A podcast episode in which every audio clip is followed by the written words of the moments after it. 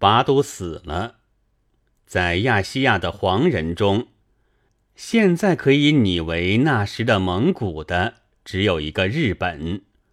日本的勇士们虽然也痛恨苏俄，但也不爱抚中华的勇士，大唱日之亲善。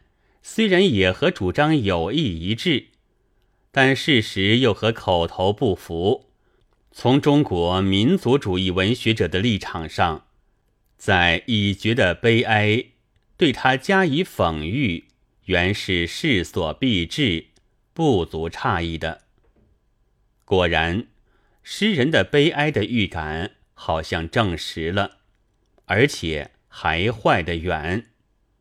当扬起火鞭焚烧沃罗斯将要开头的时候，就像拔都那时的结局一样，朝鲜人乱杀中国人，日本人张大吃人的血口，吞了东三省了。莫非他们因为未受傅彦长先生的熏陶，不知团结的力量之重要，竟将中国的勇士们？也看成非洲的阿拉伯人了吗？